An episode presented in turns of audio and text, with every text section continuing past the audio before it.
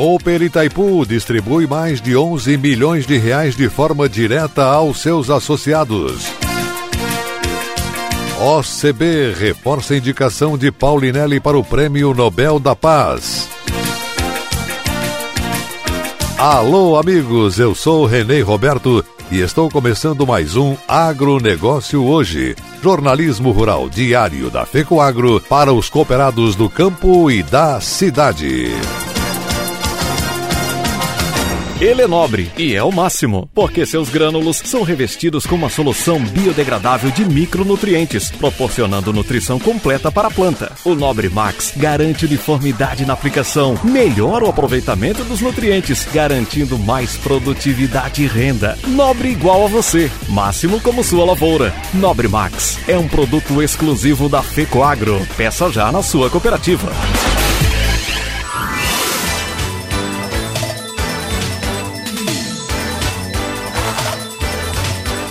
Agronegócio hoje. Hoje é sexta-feira, 23 de abril de 2021. Assuntos do programa Cooperativismo e Notícia deste final de semana na TV. Sistema Cooperativo Agropecuário é representado em Santa Catarina por sua extensa ficha de bons antecedentes. Ele gera riquezas com desenvolvimento econômico e paz social. Hoje são 46 cooperativas do ramo agro que estão sob o guarda-chuva da OSESC, a organização central.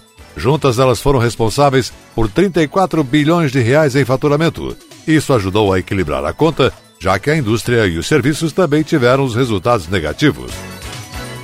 As andanças por esse Brasil, projeto Rally Safra 2021, andou mais de 42 mil quilômetros para colher amostras em mil propriedades rurais. Durante quatro meses, 18 equipes fizeram essa peregrinação por imensas plantações de soja. Técnicos observaram as características mais relevantes das lavouras como o volume de produção e as questões que poderiam refletir no mercado, especialmente para Santa Catarina.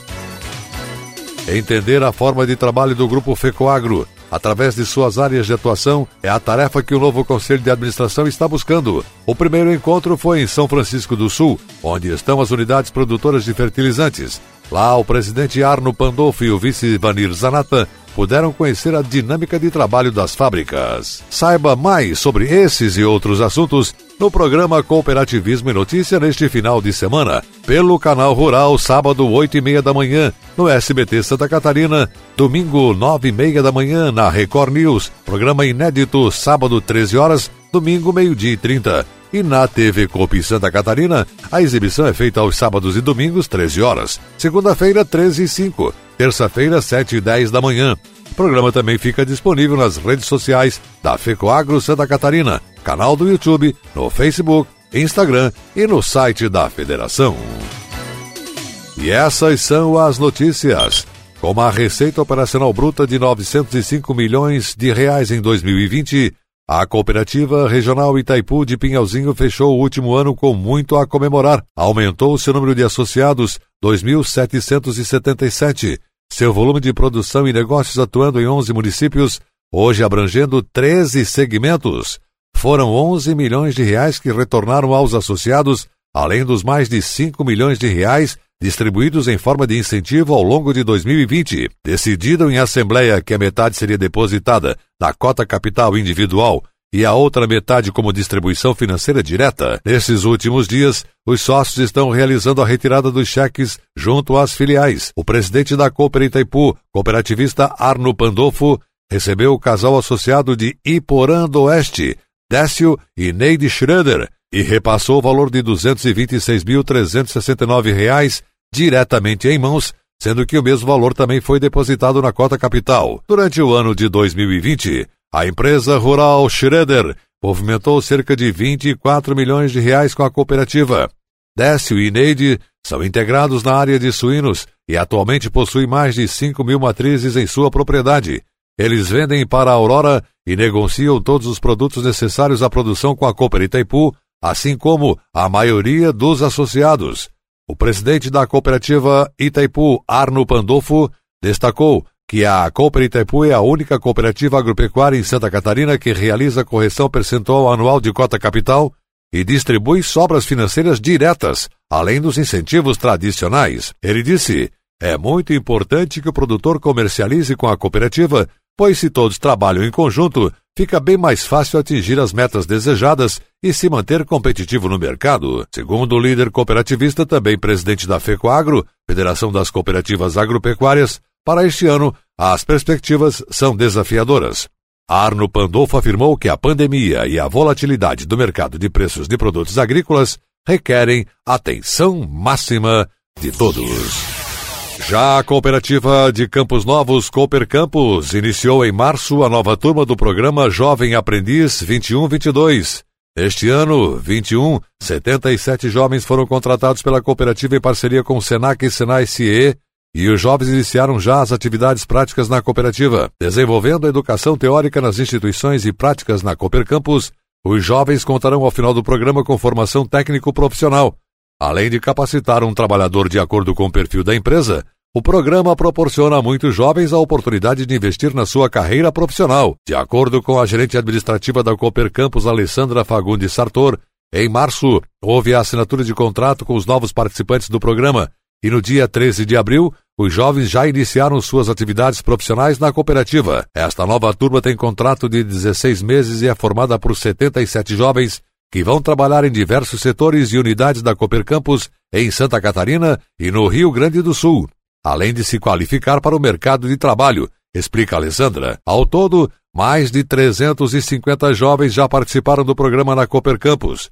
O Jovem Aprendiz é um projeto do governo federal que oportuniza o primeiro emprego desenvolvendo as habilidades e preparando os jovens para o mercado de trabalho. E a seguir, depois da nossa mensagem cooperativista, nossa última notícia do dia. OCB reforça a indicação de Paulinelli para o Prêmio Nobel da Paz. Tem mudanças que fazem a gente avançar. Eu, por exemplo, mudei do meu banco para o Cicobi. Deixei de ser cliente virei sócio. Agora, além do atendimento mais próximo, eu tenho os mesmos serviços e garantias de um banco, mas com taxas menores, porque o Cicobi é uma cooperativa financeira. E como o Cicobi apoia a economia local, todos ganham. E você? Também quer mudar e colher os melhores resultados? Mude para o Cicobi. Cicobi, somos feitos de valores.